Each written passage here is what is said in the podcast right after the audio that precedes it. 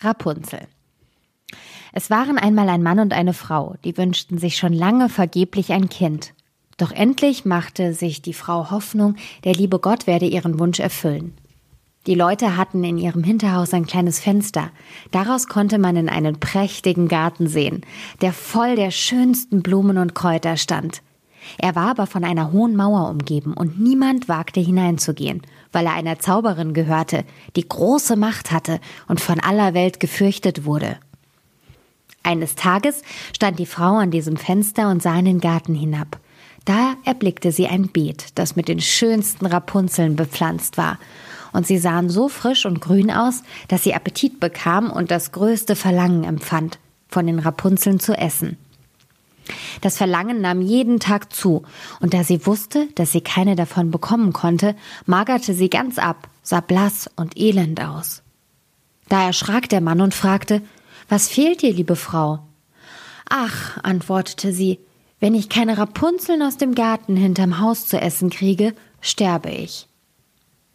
Der Mann, der sie lieb hatte, dachte, Ehe du deine Frau sterben lässt, holst du ihr von den Rapunzeln. Es mag kosten, was es will. In der Abenddämmerung stieg er also über die Mauer in den Garten der Zauberin, stach in aller Eile eine Handvoll Rapunzeln und brachte sie seiner Frau. Sie machte sich sogleich Salat daraus und aß sie voller Begierde auf. Sie hatten ihr aber so gut, so gut geschmeckt, dass sie am nächsten Tag noch dreimal so viel Lust bekam. Sollte sie Ruhe haben, dann musste der Mann noch einmal in den Garten steigen. Er machte sich also in der Abenddämmerung wieder hinab, als er aber die Mauer herabgeklettert war, erschrak er gewaltig, denn er sah die Zauberin vor sich stehen. Wie kannst du es wagen, sprach sie mit zornigem Blick, in meinen Garten zu steigen und mir wie ein Dieb meine Rapunzeln zu stehlen. Das soll dir schlecht bekommen. Ach, antwortete er, lasst Gnade vor Recht ergehen. Ich habe mich nur aus Not dazu entschlossen. Meine Frau hat eure Rapunzeln aus dem Fenster erblickt und empfindet ein so großes Verlangen danach, dass sie sterben würde, wenn sie nicht davon zu essen bekäme. Da ließ die Zauberin in ihrem Zorn nach und sprach zu ihm Verhält es sich so, wie du sagst, dann will ich dir gestatten, Rapunzeln mitzunehmen, so viel du willst. Doch ich stelle eine Bedingung. Du musst mir das Kind geben, das deine Frau zur Welt bringen wird. Es soll ihm gut gehen und ich will für es sorgen wie eine Mutter. Der Mann sagte in seiner Angst alles zu, und als die Frau ein Mädchen bekam, da erschien sogleich die Zauberin, gab dem Kind den Namen Rapunzel und nahm es mit sich fort. Rapunzel wurde das schönste Kind unter der Sonne. Als es zwölf Jahre alt war, schloss es die Zauberin in einen Turm, der in einem Wald lag und weder Treppe noch Tür hatte. Nur ganz oben war ein kleines Fensterchen. Wenn die Zauberin hinein wollte, stellte sie sich unten hin und rief Rapunzel, Rapunzel, lass mir dein Haar herunter. Rapunzel hatte lange, prächtige Haare, fein wie gesponnenes Gold. Wenn sie nun die Stimme der Zauberin vernahm, band sie ihre Zöpfe los, wickelte sie oben um den Fensterhaken und dann fielen die Haare zwanzig Ellen tief herunter und die Zauberin stieg daran hinauf. Nach ein paar Jahren trug es sich zu, dass der Sohn des Königs durch den Wald ritt und an dem Turm vorüberkam. Da hörte er einen Gesang, der war so lieblich, dass er stehen blieb und horchte. Das war Rapunzel, die sich in ihrer Einsamkeit die Zeit damit vertrieb, ihre süße Stimme erschallen zu lassen. Der Königssohn wollte zu ihr hinaufsteigen und suchte nach einer Tür des Turms, aber es war keine zu finden. Er ritt heim, doch der Gesang hatte ihn so sehr das Herz gerührt, dass er jeden Tag hinaus in den Wald ging und zuhörte. Als er einmal so hinter einem Baum stand, sah er, dass eine Zauberin herankam und hörte, wie sie hinaufrief Rapunzel, Rapunzel, lass dein Haar herunter. Da ließ Rapunzel die Haarflechten herab, und die Zauberin stieg zu ihr hinauf. Ist das die Leiter, auf der man hinaufkommt? Dann will ich auch einmal mein Glück versuchen.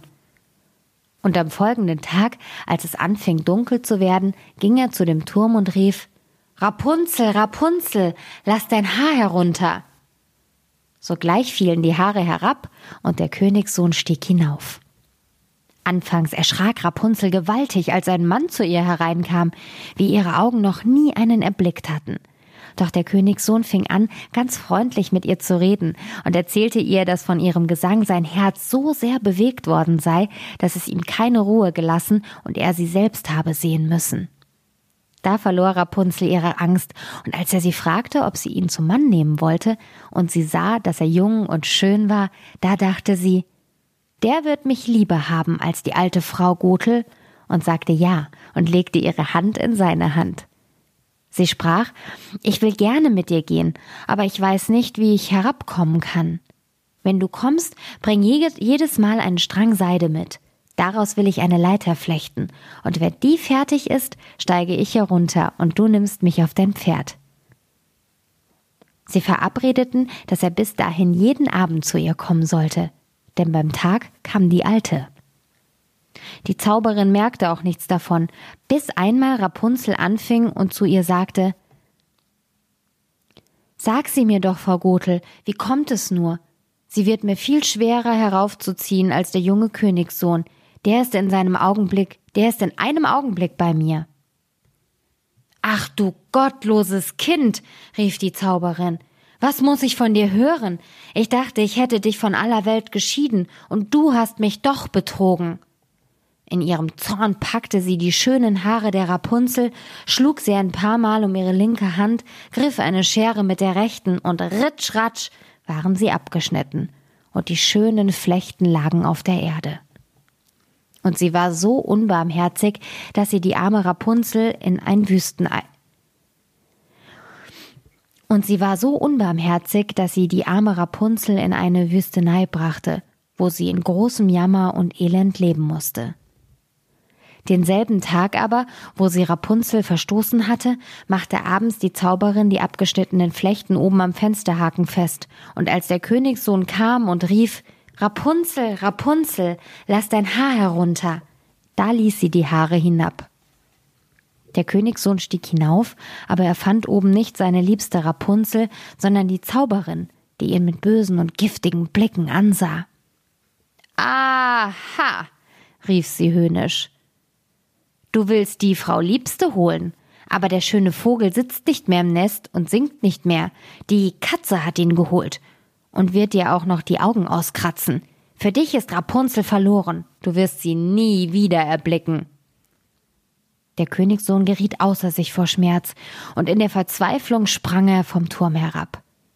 Er kam mit dem Leben davon, aber die Dornen, in die er fiel, zerstachen ihm die Augen.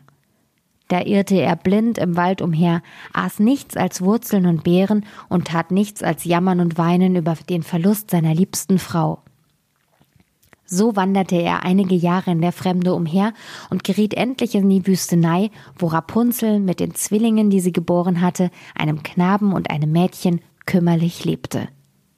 Er vernahm eine Stimme, und sie kam ihm so bekannt vor, da ging er darauf zu, und als er herankam, erkannte ihn Rapunzel und fiel ihm um den Hals und weinte. Zwei von ihren Tränen aber benetzten seine Augen. Da wurden sie wieder klar, und er konnte damit sehen wie sonst. Er führte sie in sein Reich, wo er mit Freude empfangen wurde, und sie lebten noch lange glücklich und zufrieden.